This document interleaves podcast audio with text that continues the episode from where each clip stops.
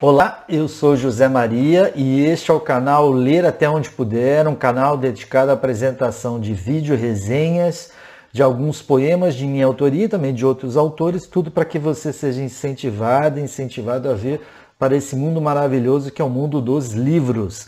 Essa daqui é a minha resenha de número 55. A última eu trouxe para você o clássico Frankenstein. Agora eu trago um livro assim bem diferente que se chama Vamos Comprar um Poeta. Bom, presta um pouquinho de atenção é, nessas considerações. Né? Agir sempre de forma a produzir a maior quantidade de bem-estar. Então essa daqui, é, é, esse daqui é um dos fundamentos é, de uma teoria conhecida como utilitarismo, né? a teoria utilitarista de John Stuart Mill e Jeremy Bentham, lá do século XVIII, é, que influenciaram muito a visão que a gente tem no mundo de hoje, esse nosso mundo ocidental, nos sistemas políticos, nos sistemas jurídicos e principalmente nos sistemas econômicos. Mas por que, que eu estou apresentando essa teoria utilitarista. Porque pensando é, nessa ótica, toda ação humana deve ter uma, um fim prático, né? principalmente quando se olha para o olhar do capitalismo do dinheiro. E assim, familiarizar-se com essa é, teoria descrita vai permitir que você entenda tudo que será narrado neste livro aqui, ó. Vamos comprar um poeta, para que você compreenda exatamente qual que é a grande ideia que o autor quer passar. Esse livro foi publicado no ano de 2016. Ele é de autoria de um autor português, Afonso Cruz. É uma obra assim bem rapidinha, menos de 100 páginas, e destaca como o mundo pode ser extremamente utilitarista e como a poesia, as artes são inutilistas, né, esse termo que ele utiliza, ou seja, que não tem serventia, ainda mais é, para uma realidade onde impera a visão dos números do dinheiro.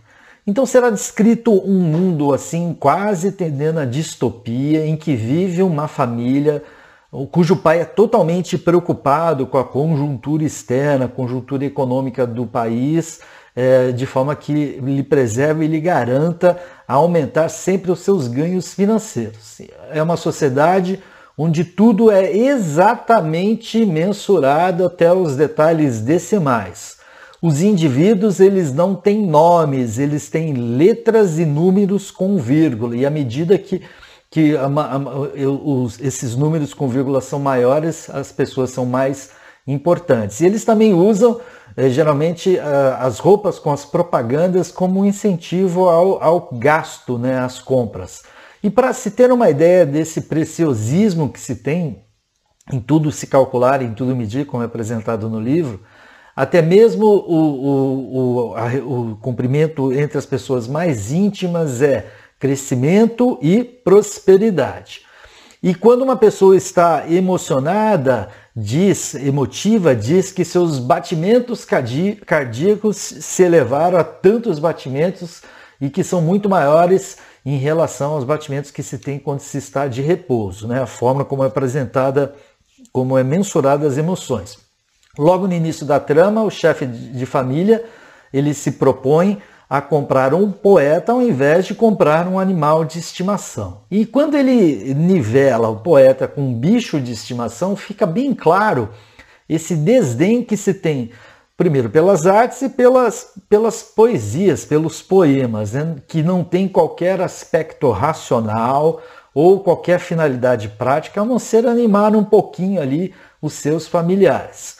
E ele vai levar este poeta para casa, vai separar lá um local para que ele fique, como se ele fosse um pet, né, uma casinha, vai tratar ele com todo rigor, é, é, esse pai é uma pessoa que só se preocupa com o dinheiro, ele não tem paciência, ele grita com o poeta, e à medida que o poeta vai passando as suas ideias poéticas, ele vai ficando cada vez mais irritado. Né? Mas esse poeta ele começa a passar essa visão da, que a poesia tem o um mundo sob o prisma da poesia.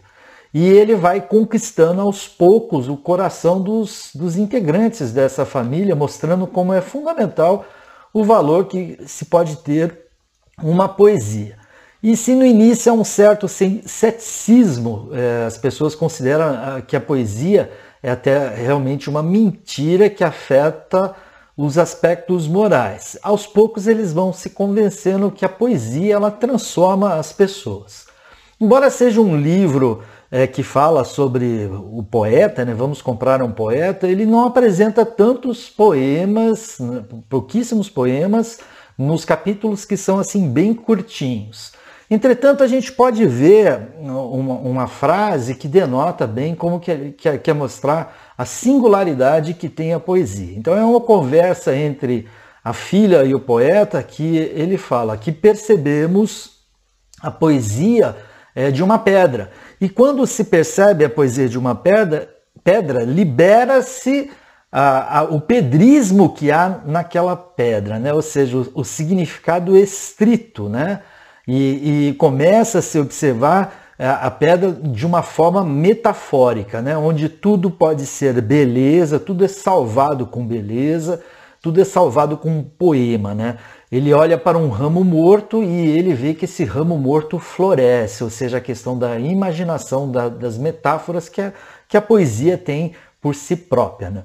E os capítulos finais eh, será possível verificar que aqueles que conviveram diretamente com, com, o poeta, eles acabam convencidos mesmo do caráter útil que existe para a poesia. E eles vão se tornar muito gratos pelas modificações que fizeram eh, em suas respectivas vidas. E, e destacam que realmente o que vale, que marca na vida de cada um, às vezes são esses aspectos que não são práticos, como, por exemplo, a poesia.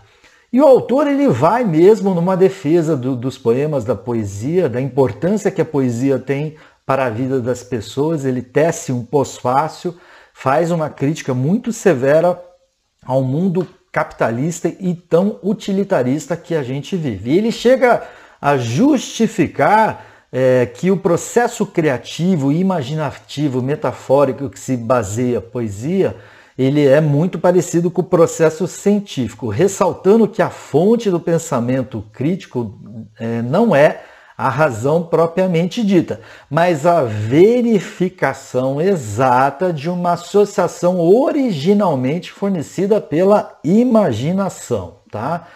e que a mesma que essa imaginação é a mesma que o poeta utiliza para compor aí os seus versos com as suas metáforas. E ainda um destaque no sentido do bem que faz, da emotividade que traz uma poesia, produzindo reações físicas que reduzem o estresse, reduzem o colesterol e outros males e elas contribuem para a questão do foco, da concentração. A poesia faz isso, né? deixando as pessoas até mesmo mais produtivas.